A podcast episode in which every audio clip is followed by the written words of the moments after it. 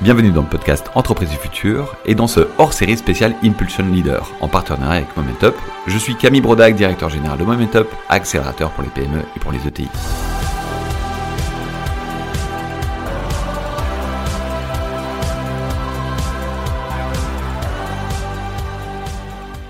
Dans cette série de podcasts, nous recevrons des dirigeants référents, inspirants et entreprenants qui impulsent la transformation des PME et des ETI au quotidien.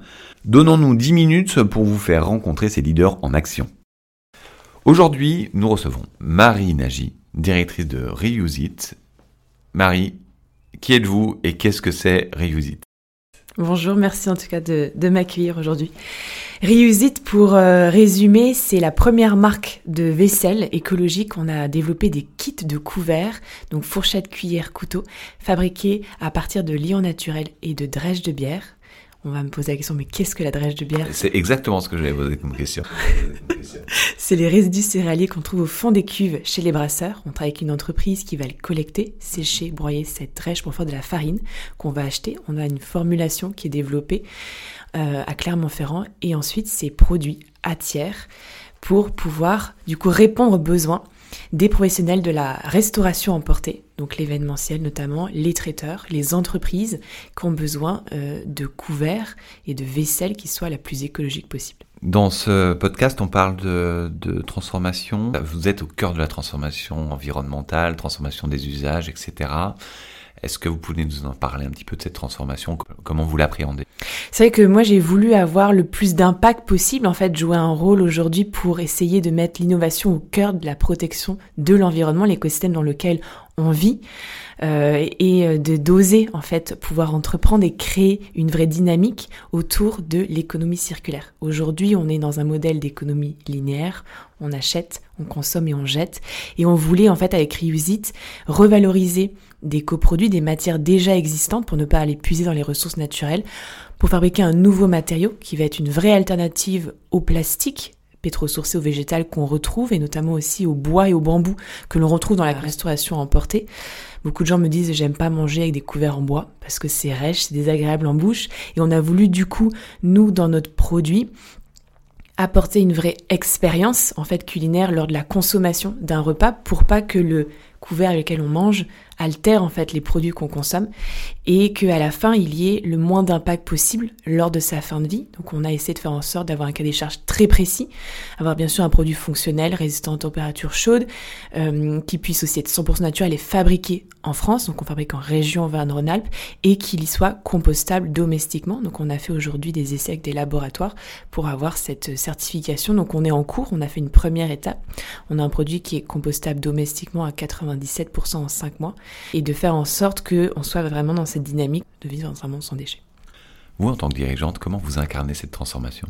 J'essaye, oh, c'est dur comme question, d'incarner, euh, d'être, en fait, d'être le plus présente possible pour avoir une certaine cohérence entre qui on est, ce que l'on souhaite créer, qui est une vraie euh, transparence également, c'est ce que s'attendent les consommateurs et, et les clients, et essayer aussi de donner envie aux jeunes d'entreprendre.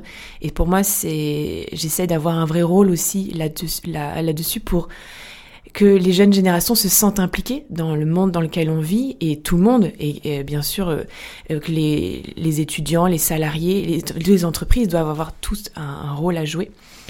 Et, euh, et aujourd'hui, je représente moins de 10% euh, des, des, femmes chefs d'entreprise dans l'innovation et j'essaye de fédérer autour de moi euh, des femmes pour pouvoir euh, oser entreprendre et il y a des créer de vraies synergies. Nous, aujourd'hui, on crée des vraies synergies localement avec des acteurs autour de Lyon, tout se fait à moins de 200 km de Lyon, et véhiculer un vrai message qui est on doit en fait avoir des actions pour essayer de se rapprocher du modèle qu'on trouve dans la nature pour essayer de d'avoir le moins d'impact possible sur Terre.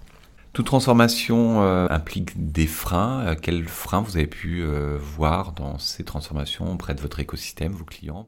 Alors moi, je vais parler plutôt de là, parce qu'on est une petite équipe, on a été créé en 2022, l'entreprise a deux ans, et on a eu un amont trois ans de recherche et développement. Et on a rencontré beaucoup de difficultés techniques sur le matériau qu'on voulait en tout cas développer.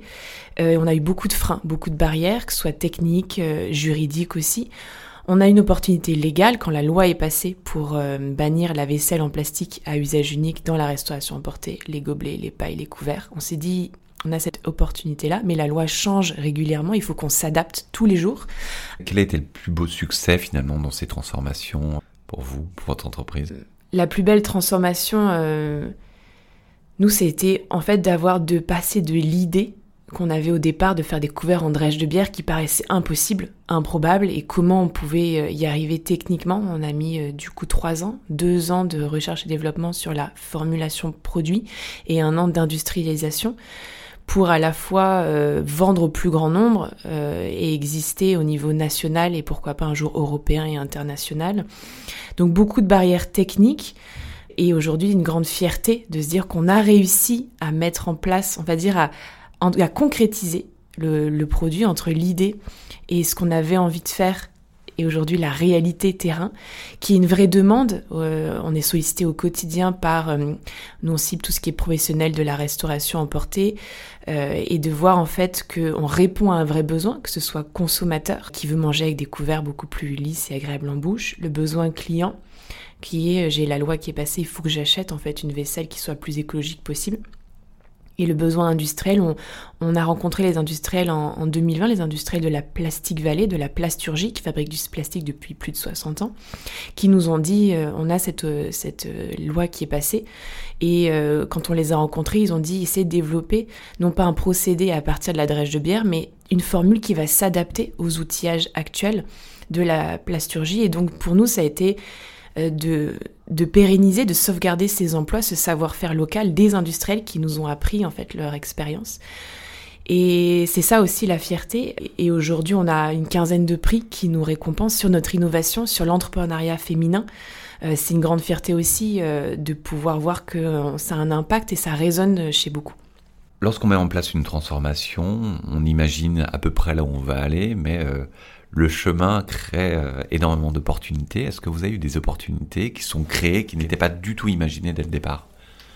Oui, c'était des rencontres surtout. Euh, on est arrivé à Lyon. Moi, je suis pour raconter un peu mon histoire. Je suis ingénieur agroalimentaire. Je viens du sud de la France. J'ai travaillé deux ans dans des grands groupes chez Pernod Ricard et Unilever dans le monde de l'emballage alimentaire, avant d'avoir envie d'entreprendre et de créer une alternative, une vraie alternative au plastique. Et je suis arrivée à Lyon en 2018 en école de commerce. Et on a fait un stage du coup en pré-incubation avec mon associé pour euh, commencer à à vraiment à construire ce projet, qui est un projet étudiant qui est né à la cafétéria de l'école, euh, où on mangeait avec des couverts en plastique sur place, et c'était des milliers de couverts en plastique, des gobelets, des touillettes qui étaient jetés. Ils sont passés sur du bois, et on s'est dit, euh, ok, on va interviewer les étudiants de ce qu'ils pensent sur le bois.